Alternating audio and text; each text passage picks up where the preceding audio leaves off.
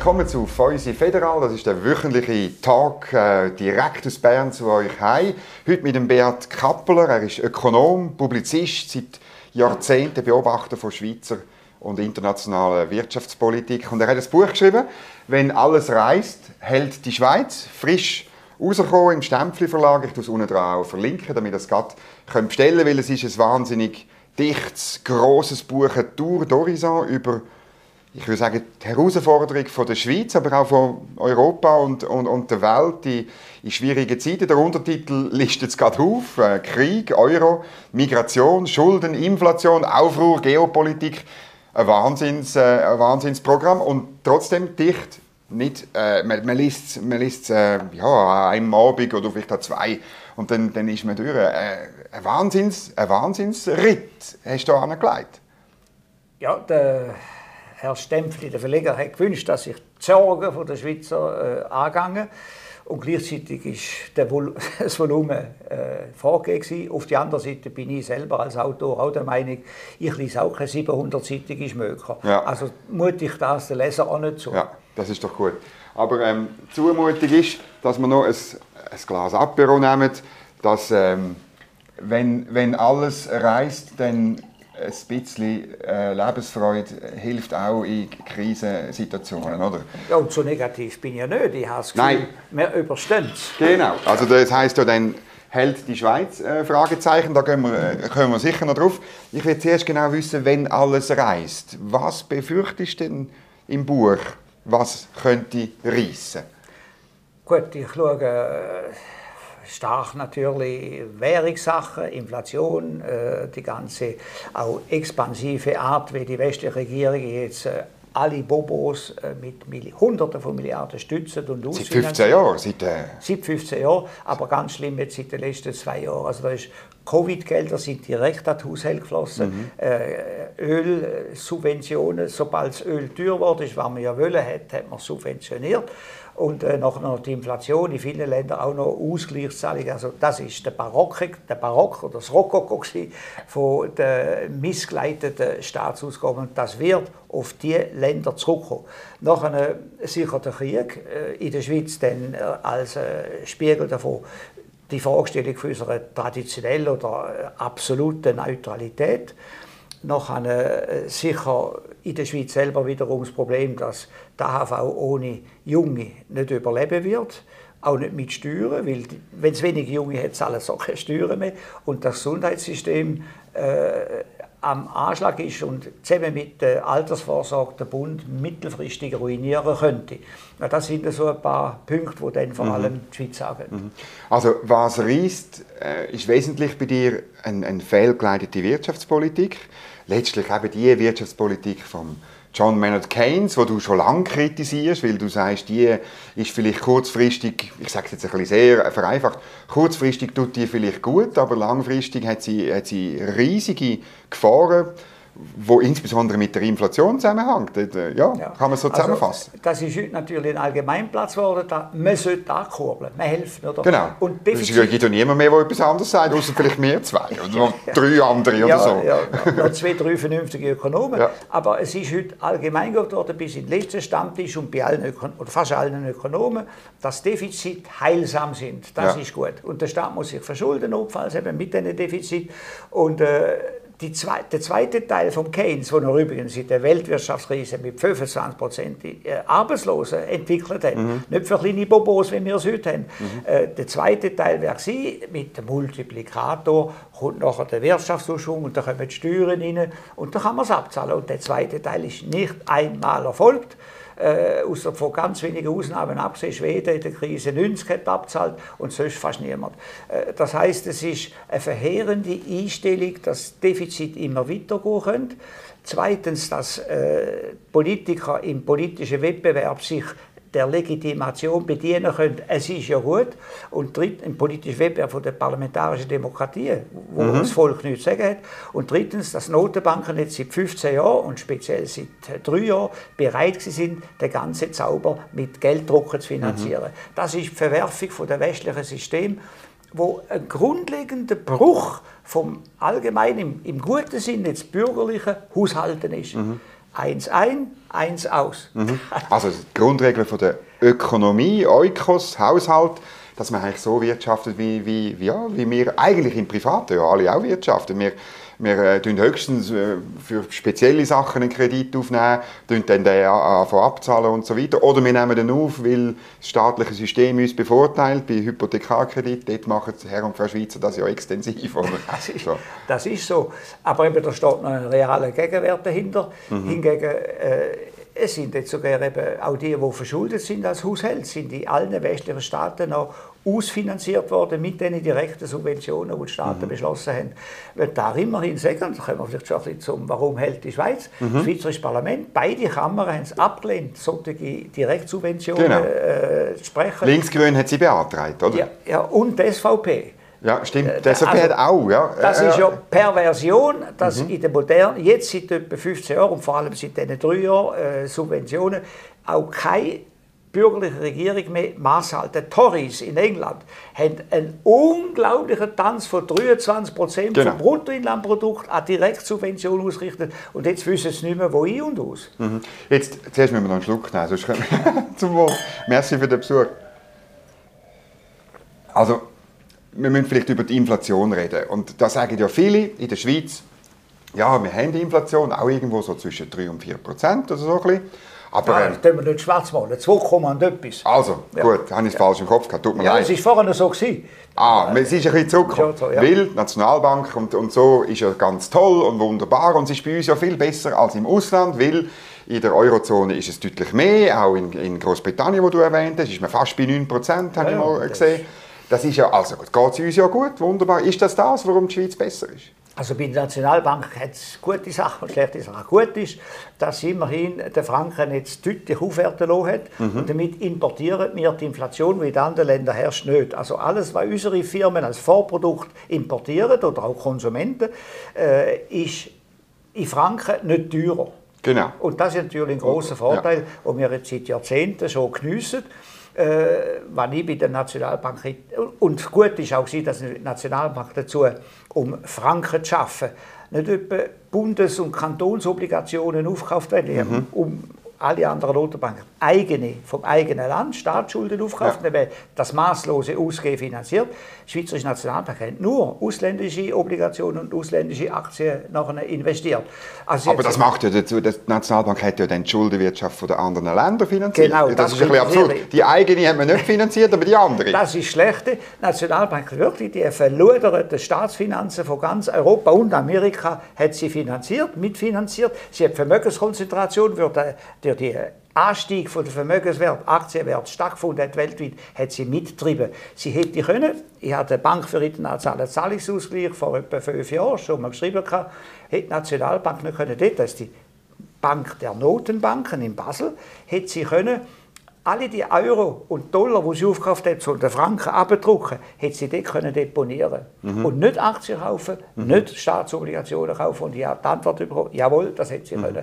Und das ist der grosse Fehler. Mhm. Also vielleicht für die Zuschauer muss man es noch erklären. Also Deutschland, äh, Italien, Frankreich, die USA, geben sozusagen Schuldpapier raus und irgendjemand kauft die. Normalerweise sind das private Leute oder, so, wo, äh, oder Banken. institutionelle ja, und Banken, Banken, und so weiter. Und jetzt hat wirklich die Schweizerische Nationalbank hat Schuldenpapier von ganz vielen Ländern in der, in der, in der Welt gehalten. Und du sagst, man hat lieber statt das machen, hat man das Geld, äh, wo man äh, zum Frankenschwäche gekauft hat, in Basel deponiert. Ähm, aber dann hat man ja nichts darauf verdient. Ja, letztes Jahr hat sie 130 Milliarden drauf verloren. Also das ist so. Von verdienen ist doch. Ja, aber vorher hat man verdient. Ja, vorher hat sie verdient, aber das war ja absehbar gewesen. Was raufgeht, muss runtergehen. Mhm. Das war ja absehbar gewesen. Und äh, das Jahr ist noch nicht vorbei. Wir werden noch sehen, wie dann Ende von dem Jahr mhm. aussieht. Wenn sie kann nicht einmal mehr ein Drittel von dem verlieren, was sie letztes Jahr mhm. verloren hat, dann ist sie bankrott. Mhm. Man hat halt überall gelesen davon, wie die Nationalbank äh, Aktien kauft oder von Apple hat man können lesen und so weiter. Da sind wir dann so ein bisschen heimlich noch ein bisschen stolz drauf, oder? Aber von, der, halt von diesen Staatspapieren, diesen Staatsanleihen hat man gar nicht so viel gelesen. Wie ist denn das Verhältnis? Das sind, von welchen Summen reden wir da? Das ist vielleicht auch wichtig für die ja, Zuschauer. Wir reden von hunderten Milliarden. Ich habe es jetzt nicht im Kopf. Ja. Aber die Schweizerische Nationalbank äh, ist der größte einzelne Gläubiger vom Staat Deutschland. Mhm. Oder weil sie eben so viel mhm. aufgehabt hat. Und sie hat natürlich, hat sie dann schon geschworen, sie kauft nur von AAA, also dreifachs A und vielleicht noch also von, von guten Schuldner. Guten ja. Schuldner. Also da ist nur noch Amerika geblieben, wo auch schon nicht mehr AAA ist, weil es mhm. so sauer mit dem Geld. Mhm. Da ist noch, glaube noch Holland und Deutschland, äh, Luxemburg sind noch geblieben. Mhm. Und von denen hat sie natürlich dann kräftig gekauft. Mhm. Jetzt, du hast vorhin ähm, Sozialwerk, ähm, das ist mehr ein, ein, ein inländisches Politikproblem, oder? Wo wo ich jetzt als Beobachter im Bundeshaus auch muss sagen, meine, dass wir wissen, das Problem, die, die Mauer oder äh, ja, der Verlust vom ganzen AV-Ausgleichsfonds ist absehbar, irgendwann 2040, 50. Politik ist einfach nicht in der Lage, das Problem zu lösen. Ist das wie unser System kommt an eine Grenze? Es ist das einerseits mangelnde, mangelnde Einsicht. Ja, ich sage immer, ich habe nie einen Politiker getroffen, der Zinseszins rechnen kann. Mhm. Also, dass sich Schulden und so weiter äh, multiplizieren. In der Demografie ist es genau gleich. Äh, Demografie, die für die AHV notwendig wäre und für alle staatlichen Renten Umfinanzierungssysteme, wäre andauernde Kinderzahlzunahme, also mindestens zwei, drei pro Frau, drei wäre gut, und ein Wirtschaftswachstum, das laufend läuft. Also ein Zinseszinseffekt nur kann die AHV-Versprechungen decken, in allen mhm. Ländern. Und das fehlt. Äh, man hat nur noch 1, und etwas Kind pro Frau. Man hat auch immer später im Leben der Frau ein Kind. Nachher leben alle viel länger. Also zweimal Demografie, schamvoll gesagt, oder? Mhm. Das heißt einfach kein Ofen und lang leben, heißt die Demografie. Äh, also zweimal haben wir die Demografie, die die AHV schlägt. Und äh, das ist ohne Ausweg. Das gibt keinen Ausweg. Und insofern muss man da sagen, jetzt darf ich mal Schweden positiv zitieren. Mhm. Schweden äh, verfolge ich immer. Die haben eine Formel entwickelt für die Rente, die neue Rente und die bestehende Rente von ihrem Rentensystem, wo indexiert, was das Vorjahr an Bruttosozialprodukt gewachsen oder nicht gewachsen ist, plus Verhältnis alt-jung. Und das kommt in der Formel. Und wenn die Formel schlechter wird, gibt es einige Promille pro Jahr weniger Rente. Bis jetzt ist das, glaube ich, noch fast nie passiert. Oder einige Promille mehr. Es geht also um ganz minimale äh, Veränderungen von der Rente, die aber kumuliert natürlich auf 10, 20, 30 Jahre unser System rettet. Mhm. Und das wagen die Schweizer Politiker nicht. Man hat es jetzt wieder mit der zweiten Säule gesehen. Man hat es gesehen mit dem Rentenalter der Frau, dass man sofort, falls es irgendwie ein bisschen etwas zurückgehen könnte, muss das sofort ausfinanziert werden mit Steuergeldern äh, zu, zu Lasten von der Bundeskasse und der Bundesfinanzen, mhm. weil die Leute nicht leiden können, können nicht leiden. Dabei sind die Alten die Reichsten. Und wer nicht durchkommt, das ist etwa ein Zettel der Rentner, der kommt der Ergänzungsleistung über gezielte Hilfe und nicht Güsskannen. Das haben wir an sich als System. Jetzt müssen wir nur den Mut haben, um den Leuten zu sagen, es könnte auch einmal pro Monatsrente drei Kaffee Creme hinter sich gehen. Ich habe das ausgerechnet. Wenn man nur jetzt auf Einnahmen, Ausgaben abstellt, ja. nicht auf Formeln wie in Schweden, äh, wenn man einfach immer da reinkommt mit den Beiträgen der Jungen, der Alten wird umlegen pro mhm. Jahr, äh, hat es seit 2000 in ein paar Jahren, es hat vielfach hat Steigerungen gegeben und in ein paar Jahren, Jesus Gott, hat es etwa zwei, drei Kaffeecreme mhm. pro Monat weniger gegeben. Aber mal zwölf, mal zwei Millionen. Mhm. Das, Darum schenkt sie. Das schenkt sie. Ja. Jetzt, man probiert sich jetzt an einer Revision von der beruflichen Vorsorge. Es ist gerade das Referendum eingereicht worden in dieser Woche. Ähm, es gibt eine harte Abstimmung, oder? Linksgrün sagt bereits, das ist eine Vorlage, die die Rente senken. Und das stimmt natürlich ein Stück weit auf dem Papier, oder? Ja, Rente senken. Ich, ich habe schon bei der letzten Abstimmung mit dem Umwandlungssatz, wie ja die Linke genau. auch hysterisch... 2012, 13, irgendwo ja, ja, dort. hysterisch tun hat, dass man das nicht machen darf. Äh, habe ich schon gesagt, es kommen alle gleich, die Alten kommen alle gleich viel Geld über, aber einfach erstreckt über die längeren mhm. Lebensjahre. Mhm. Es wird niemandem etwas abklemmt, aber wenn die Leute länger leben, dann muss das angesparte Alterskapital mhm. für die längere Lebensstrecke lange. Und wie gesagt, das ist für die meisten, ein überwiegende Teil der Alten ist das erträglich und äh, darum ist es völlig falsch, nachher da in Hysterie zu verfallen und das will noch mit staatlichen mhm. Mitteln ausfinanzieren, wo sowieso total systemfremd sind in der zweiten Säule. In der ersten Säule haben wir schon immer einen Anteil vom Bund gehabt, der äh, genau. mitfinanziert, genau. aber nicht in der zweiten Säule. Mhm. Die zweite Säule spürt Demografie äh, nur einmal mit der längeren Lebenserwartung. Zum Glück nicht mit den weniger Kind.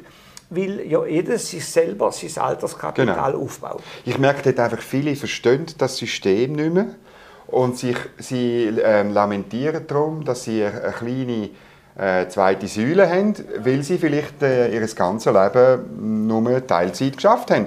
Aber, und, und sie akzeptieren nicht, dass ihre ähm, Entscheidungen im Jetzt Folgen haben für ihre Renten in der Pensionierung. Das ist im politischen Prozess, habe ich jetzt immer wieder erlebt, dass die Leute gesagt haben, das geht doch nicht, ich habe weniger Renten und so. Und dann fragen wir, ja, aber du hast Teilzeit geschafft. Ja, gut. Also, das ist eben die allgemeine Verweichlichung von allen westlichen Ländern, ich würde sogar sagen Dekadenz, dass die Leute selber Folgen von ihren privaten Entscheidungen nicht mehr tragen wollen und sie am Staat übertragen und im Staat natürlich Linke, Mitte immer bereit sind, diesen Klagen sofort, sofort mhm. nachzugehen und das durch den Staat finanzieren. Ich meine, äh, scheiden die ganze Zeit. Es kann sein, dass ein Hetzer fällt. Das äh, ist völlig normal, wenn es passiert. Aber das alles nachher mit äh, Alimentenbevorschussung, mit äh, Ergänzungsleistung oder Hi Sozialhilfe für allfalls sitzengeladene Familien äh, ausfinanzieren, ist halt schon ein dickes Stück. Äh, in, in, Amerika, in gewissen Staaten von Amerika können Männer, die die Unterhaltszahlungen äh, vernachlässigen, mhm. müssen den Fahrausweis abgeben. Und das ist natürlich in Amerika ist das so. Ja, natürlich, oder? kannst du nie mehr hin. Ja, aber da auch. Also ja. und so weiter. Man muss halt ein bisschen schärfer durchgreifen und nicht einfach immer die Lasten sofort gerade am Staat übertragen. Mhm. Eben wie auch Teilzeit schaffen und so weiter. Äh, dann gibt es auch, ich sage dem immer, das Anwalt, anwaltschaftliche Reden, die äh, sozial besorgte Grünen und so weiter äh, und sozial muss man da ja machen, weil es ja immer der Staat zahlen muss, mhm. Äh, die haben, treten immer im Namen von Entrechteten auf, wo äh, die Leute können das nicht zahlen, die Leute wissen das nicht, die Leute wissen sich nicht zu helfen. Und im Namen von denen, ohne jeden Auftrag, werden nachher staatliche Subsidien losgießen. Dabei gibt es ein paar Grundsätze, die man in der Sozialpolitik einfach aussehen muss. Beispielsweise Tieflöhne. Mindestlöhne, Tieflöhne, Zürich hat jetzt äh, beschlossen. Genau. Tieflöhne sind unter anderem Einsteigerlöhne, sind Schuhlöffel, damit die Leute überhaupt in den Arbeitsmarkt hineinkommen, die zum keine Bildung haben, die immigriert sind, die äh, wieder einsteigen und so weiter. Punkt 1.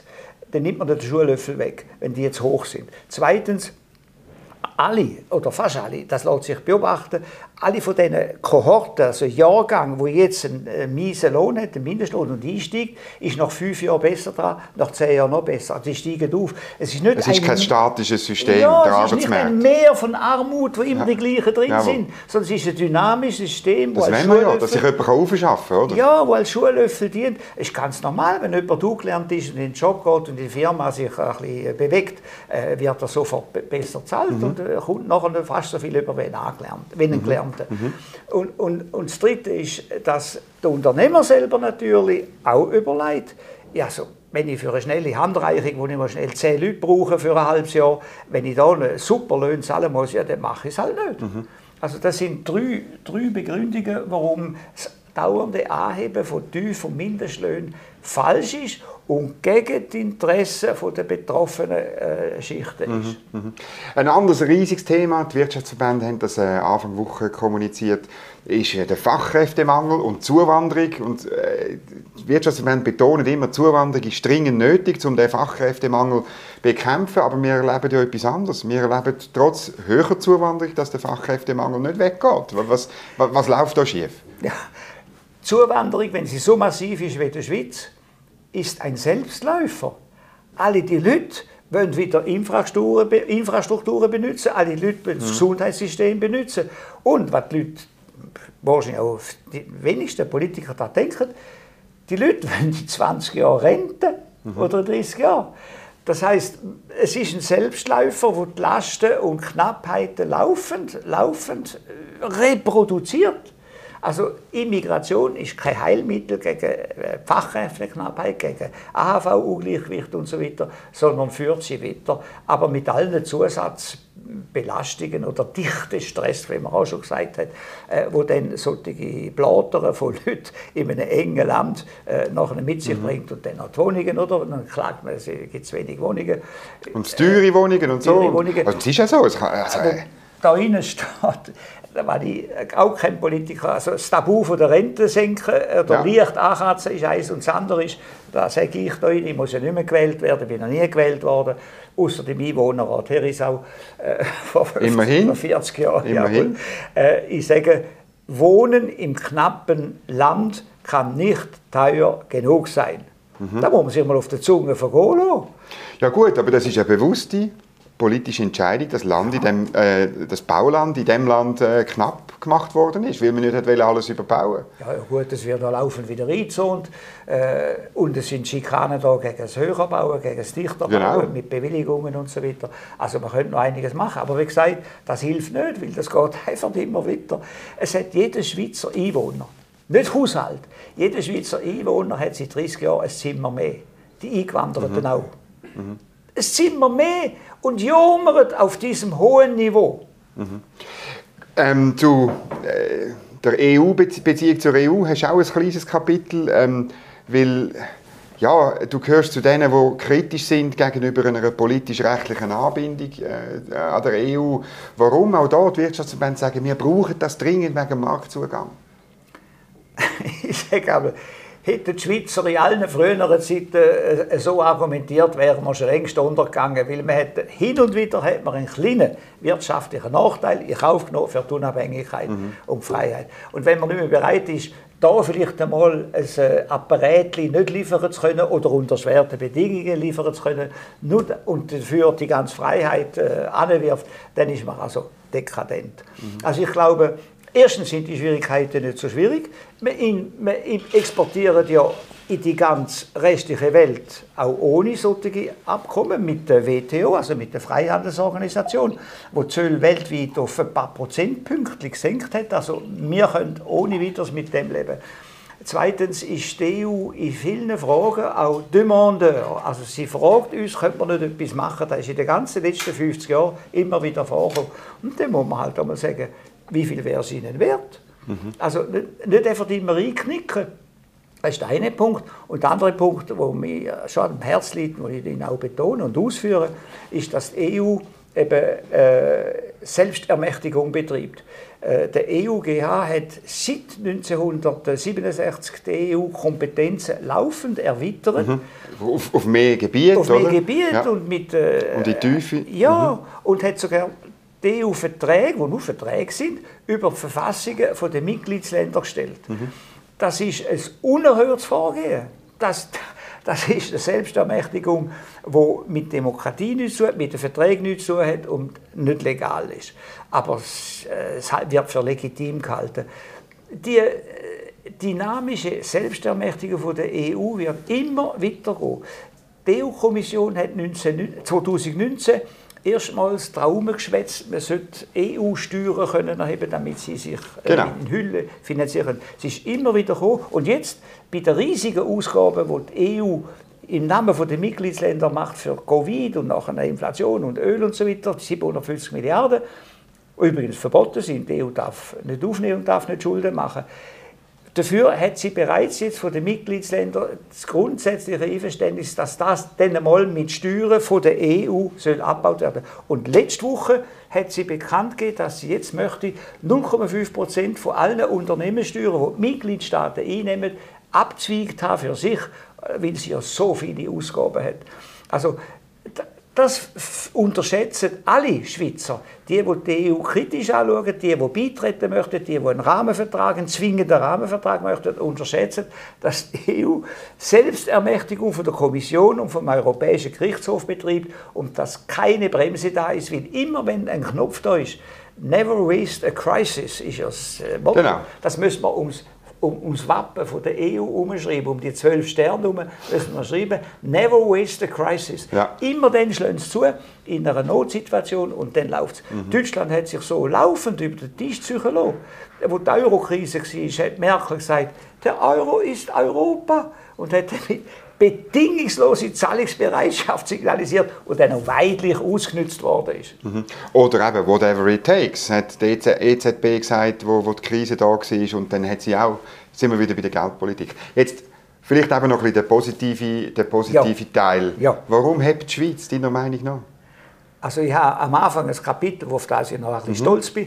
Äh, in der Geschichte lässt sich einfach zeigen, dass die Schweiz immer dezentralisiert ist, dass die Schweiz kein Bauernbund war, sondern ein Städtebund. Das wissen mhm. Das vergessen alle. Wir sind eine urbane Gesellschaft gewesen. Seit dem Beginn, seit Luzern beitreten ist, 1332, ist die Schweiz ein Städtebund gewesen. Urban, nach außen gerichtet. Also dann ist Luzern aber die einzige Stadt gewesen. Ja, also. aber kurz danach ist Bern, Zürich, genau, Zug. Genau. Also, nachher, das ist ja. wirklich aufgeblüht. Mhm. Und, äh, und die Innerschweiz hat sogar die, die ganze Integration in Welt- oder Europamacht dort mal schon gehabt. Mhm. Sie haben sich speziert, sie haben Korn importiert aus dem Burgund, mhm.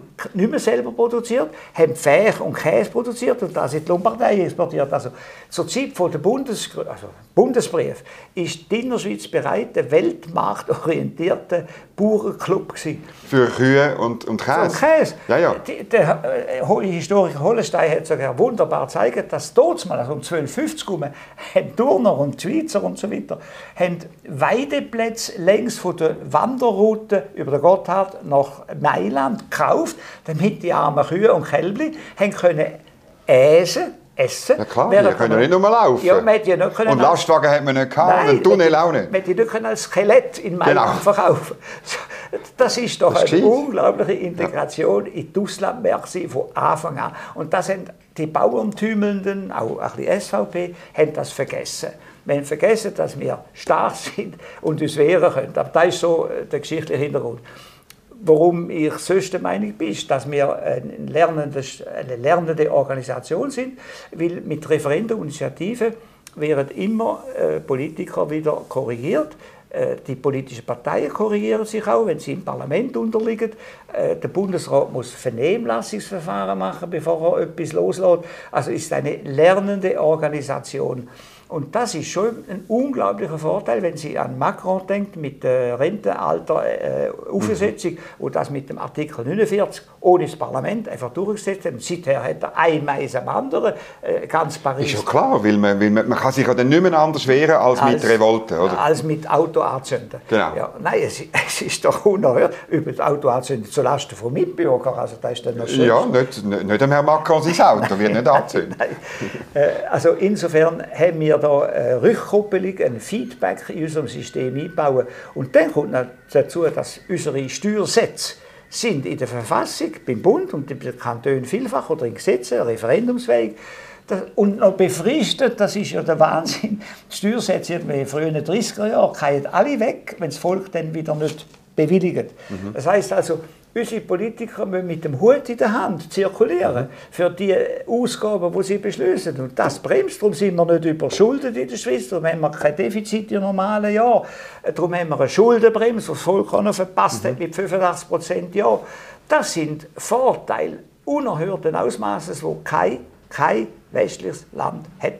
Das heißt eben, die Institutionen und das System sind so speziell. Und manchmal fehlt mir das auch, dass unsere Politiker oder die Verwaltung, die Bundesräte, ähm, äh, wir lassen uns vom Ausland sagen, dass wir so ein antiquiertes System haben. Dabei glaube ich, wir haben ein sehr modernes System, weil es insbesondere vom mündigen Bürger, vom selbstverantwortlichen Bürger ausgeht. Wir sind in dem grossen Bogen von der Befreiung der Menschen durch die Aufklärung sind wir, glaube ich, eben ziemlich weit vorne. Und, aber das sagen wir halt nie. Die Speerspitze. Ja. Die Speerspitze der Aufklärung sind wir, oder? Also das, man, man kann das so sagen, wir sind wirklich, Volkssouveränität, Volkssouveränität ist weitestgehend gewahrt.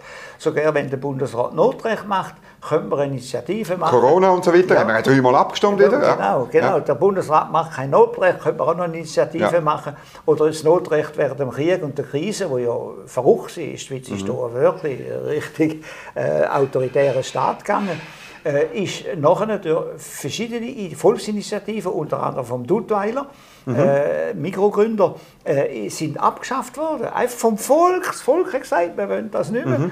Es sind unerhörte Vorgänge.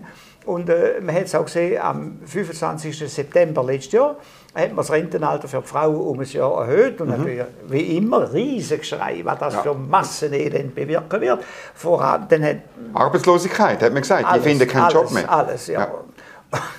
Und dann hat äh, das Parlament ein riesiges Zusatzfinanzierungsprogramm beschlossen.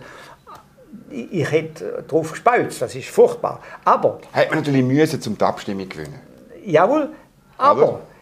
Parlament und Bundesrat haben dem Volk die Rechnung am gleichen Tag mitgeschickt. Mhm. Eine kleine Mehrwertsteuererhöhung, weil das ja in der Bundesverfassung äh, reguliert ist und das muss bewilligt werden. Und dann hat man am Volk gesagt, wenn er die Superausgaben für das Rentenalter höhere Erhöhung bewilligen will, dann müssen er aber auch die Finanzierung bewilligen.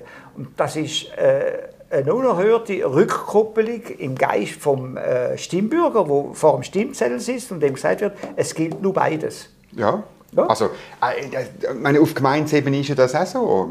Ich, ich bin in einer ganz kleinen Gemeinde. Wenn, wenn wir ähm, äh, eine neue Straße beschließen, dann kann man relativ einfach ausrechnen, was das bedeutet. Also, ja. und, und ja. dann in der Regel sagt auch irgendjemand das. Und dann tut man in, in im, im Wissen, was die Konsequenz ist, sagt man ja oder nein und ja. nicht auf Pump von nächsten Generationen. Die Lehrer in unserer Gemeinde haben vor Jahren einmal die Eschenbahn als kurz eingestuft. Unsere Borsten, Mädchen haben nicht mehr können auf einer olympischen Eschenbahn trainieren. Ja. Also hat man sie wollen, weil es abschüssig ist, hat man sie in der Luft mit einer Rampe verlängern. Dann, das ist aber teuer. Eben, das hat eine Steuererhöhung bedingt. Es ist weggeputzt worden mit irgendwie, also fast DDR-Verhältnis 98 gegen 2 ja. Stimmen. Das ist doch gut. Und der Unsinn von einer so einer Ausgabe ist weg. Jetzt müssen sie halt Jetzt gibt es keinen Olympiasieger aus dem. Wo wohl? Sie müssen einfach anderthalb Mal rumreden. Ja, gut. gut. Jetzt, äh, wir sind in einem Wahljahr, oder? Und ich, das ist ein bisschen meine Deformation professionell. Weißt du, wenn du die ganze Zeit im Bundeshaus unterwegs bist, die Gedanken, scharfsinnig, wie du sie formulierst und wie sie in dem, in dem Buch, du es nochmal empfehlen, drin hast, ich weiß gar nicht, welche Partei und welche Politiker sich dessen bewusst sind und es ist ja ein riesiges Programm. Äh, einerseits eine äh, Verteidigung von den Institutionen, die wir haben, aber du machst auch Vorschläge, was man noch könnte besser machen damit die, gerade die Rückkopplung noch besser funktioniert. Wer, wer, wer soll man da fördern? Wie, wie muss man da vorgehen, damit man das nicht verliert und auch nicht abgeschliffen wird ähm, unter Druck von Amerika, von der EU und so weiter? Ja, ist noch schwierig. Meine Rolle, ich bin nie in die Politik gegangen, abgesehen von mir, wo noch Herisau. Ja. Äh, ich war eben als Zungenlöser äh, zu arbeiten. Ich will, dass die Leute Sachen zur Kenntnis mhm. nehmen und dann sich auch äh, darüber äußern, mhm. dass plötzlich Sachen, die tabu sind, können besprochen werden. Und ich glaube einfach, dass äh, äh, die Intelligenz vom Schweizer Volk, von der Einzelnen und dann vom abstimmenden Volk insgesamt, dass man hin und wieder so Ideen durchbringt. Mhm. Und äh, es muss natürlich dann schon ein Parlamentarier, zehn Parlamentarier, es muss eine Partei sich wieder mal mit der Initiative in die Richtung bewegen. Mhm. Nehmen wir nur noch ein Beispiel, das nicht da drin ist, und ich habe früher mal schon äh, propagiert habe. Äh, jetzt wird wieder ein Buch gemacht wie der CS. Ja. Ja, oder gegessenes Brot wird nochmal geheilt, oder das ist ja alles Bach ab. Ja, wärst du dagegen gewesen? Ge gegen, gegen so einen Puck? Ja, natürlich. Äh, ja. Dummes Zeug. Entschuldigung, Politiker mögen verschiedene Sachen verstehen, aber das nicht. Ja. Gut. Und hat auch, ich sage immer, habe ich gesagt, es mögen die jetzt reden in der Politik, die vorher schon sagten, was falsch ist mit der CS. Jetzt dann wäre es niemand. Eben, es wäre niemand, dann hätten wir auch keinen Puck. Warum haben wir so viele Kommissionssitzungen, Parlamentarierreisen, Puck, äh, Hearing und so weiter? Weil äh, ein wachsender Teil, der größte Teil der Parlamentarier falsche Selbstständige Werbende sind. Das sind keine Milizparlamentarier, das sind Vollblutpolitiker, mhm. die dank der Kommissionssitzungsgelder sich noch ein, ein normales Zubrot verdienen, dass sie endlich so viel verdienen wie die anderen. Das ist so, ich habe das sogar gehört von Politikern, das ist so, natürlich. die froh sind, wenn wieder einmal ein Hearing von drei Tagen verhandelt wird, macht dreimal 400, drüber 500 Franken, macht ja. das Essen dazu, Übernachtung dazu, macht gerade wieder 2000 Steine. Mhm. Also insofern äh, würde ich einfach vorschlagen, eine großzügige Pauschale für Parlamentarier und kein Rappen mhm. mehr. Mhm. Keine Spesen, kein Essen, keine Reisen. Und nachher würden die mit E-Mail Zirkulationsbeschlüsse machen. Und Vermutlich. Dann, und dann könnten auch äh, Unternehmer, wichtige Leute aus dem Zivilgesellschaft könnten dann wieder ins Parlament gehen. Das würden sie prestieren. Aber ein Unternehmer halten die Sitzungsreise mit all diesen Kommissionen und Pucks nicht aus. Mhm, ja. Es ist auch ein Plädoyer für eine Schweiz, die von unten organisiert ist. Ich habe vorher Gemeinden und Kantone angesprochen. Du hast selber gesagt, Dezentralisierung. Das ist nur, äh, weil es mir wirklich ein wichtiger Punkt ist. Der Trend geht ja völlig in die andere Richtung. Es wird immer mehr Macht im Bund äh, zentralisiert. Und die Macht, die Kantone noch haben, zum Beispiel im Gesundheitswesen, das haben wir bei Corona erlebt, Gesundheitsdirektoren haben ja geschrauen nach noch mehr Zentralisierung, weil sie keine Verantwortung haben übernehmen Was macht man da? Alle Konferenzen von der kantonale Direktoren abschaffen. Genau, also das Haus der Kantone finde ich auch in die Luft jagen. Ja, in die Luft jagen, ja, nein, neu vermieten. Neu, Gut, neu das ist der Ökonom jetzt, genau. Und auch äh, der Besorgte um die, um die Altstadt von Bern, oder? Ja, sehr gut. Also, also, ja. Nein, das ist, das ist Manie, dass wir eine parallele neben, neben Bundesregierung haben von den kantonalen Direktorenkonferenzen, die eben auch dort immer mehr zentralisieren. Und wenn es dann viel kostet, dann sagt das Bund, du, du das bitte bezahlen. Mhm. Äh, und der Bund sagt dann, wenn wir zahlen, wenn wir auch noch bestimmen, was. Ja, natürlich. Und oder? so ist es im Bundeshaus genau. angesiedelt. Ja. Also das ist eine Manie, wo man dann probiert hat, ich bin ja, ein alter Hase, vor 30 Jahren hat man eine neue Aufgabenverteilung ja, ja. Bund-Kantone gemacht. Mhm. Die ist dann so halbwegs angekommen. Man könnte wieder eine probieren. Ja, das ist äh, seither der Weg abgeschliffen worden, dass ja. man wieder eine probieren müsste und äh, die ehrlich aufzuzäumen müsste und vielleicht sogar mit Volksabstimmungen durchführen. Mhm. Der Bundesvogt ist, ich bin im Osserotischen aufgewachsen, äh, ist bei uns schon, sage ich immer, 1848 ein Schritt zu weit gewesen. Also nicht nur die EU, sondern die Errichtung vom Bund ist ein Schritt zu weit gewesen, obwohl der erste äh, Bundeskanzlerin Herisauer war, Schiess. Mhm. Aber äh, es ist ein Schritt zu weit gewesen, in den Augen von vielen Ausserrüttler damals, als ich noch jung war. Und die Gewöhnung daran, dass einfach alles aus Bern kommt, ist verheerend. Wenn zum Beispiel, also ich rede sehr äh, von Deutschland, aber manchmal auch vom Schweizer Fernsehen, wenn Entlassungen sind, geht das Fernsehen immer auf äh, die Einstellung von Arbeitsamt, äh, RAF und so weiter. Mhm. Da wird immer so Zeug gezeigt, Hilfe ist nahe vom Bund. Mhm. An Selbsthilfe äh, denkt gar niemand. Mhm. Oder? Das, ist, das ist auch optisch ist das eine Sklaverei-Haltung von den Journalisten, Medienjournalisten, Fotojournalisten, die ich unglaublich mhm. finde. Mhm. Du hast dich jetzt eben nochmal mit der Schweiz auseinandergesetzt in diesem Buch, ganz intensiv. Wenn jetzt du müsstest eine 1. August-Rede halten was wäre deine wichtigste Botschaft an Herr und Frau Schweizer ich habe nur den Bot Künzli aus Herisau an der Landsgemeinde in der Fürstabtei St. Gallen 1795 kann ich zitieren. Der Bot Künzli, das war ein, ein revolutionärer Briefbote, der überall durchgekommen ist, auch in den äbtischen Gebieten und Flugschriften verteilte gegen die Obrigkeit. Sehr der Bot Künzli hat gesagt an dieser Landsgemeinde, zahlt nichts, es sind nichts schuldig. Wunderbar. Das ist doch ein sehr gutes Schlusswort. Danke vielmals für den Besuch, danke für das Buch und äh, auf einen schönen Sommer. Wenn euch die Sendung gefallen hat, dann drückt einen Daumen nach oben drücken, einen Kommentar da lassen ähm, und die Sendung weiterempfehlen. Und machen Sie so. Und machen Sie so, lesen das Buch. Tun eure Politiker darauf ansprechen, ob sie das Buch gelesen haben, auswendig lernen, und sie abfragen, wirklich, damit wir vorwärts kommen, damit wir das bewahren, was dafür sorgt, dass die Schweiz hält. Merci vielmals fürs Zuschauen und eine gute Zeit.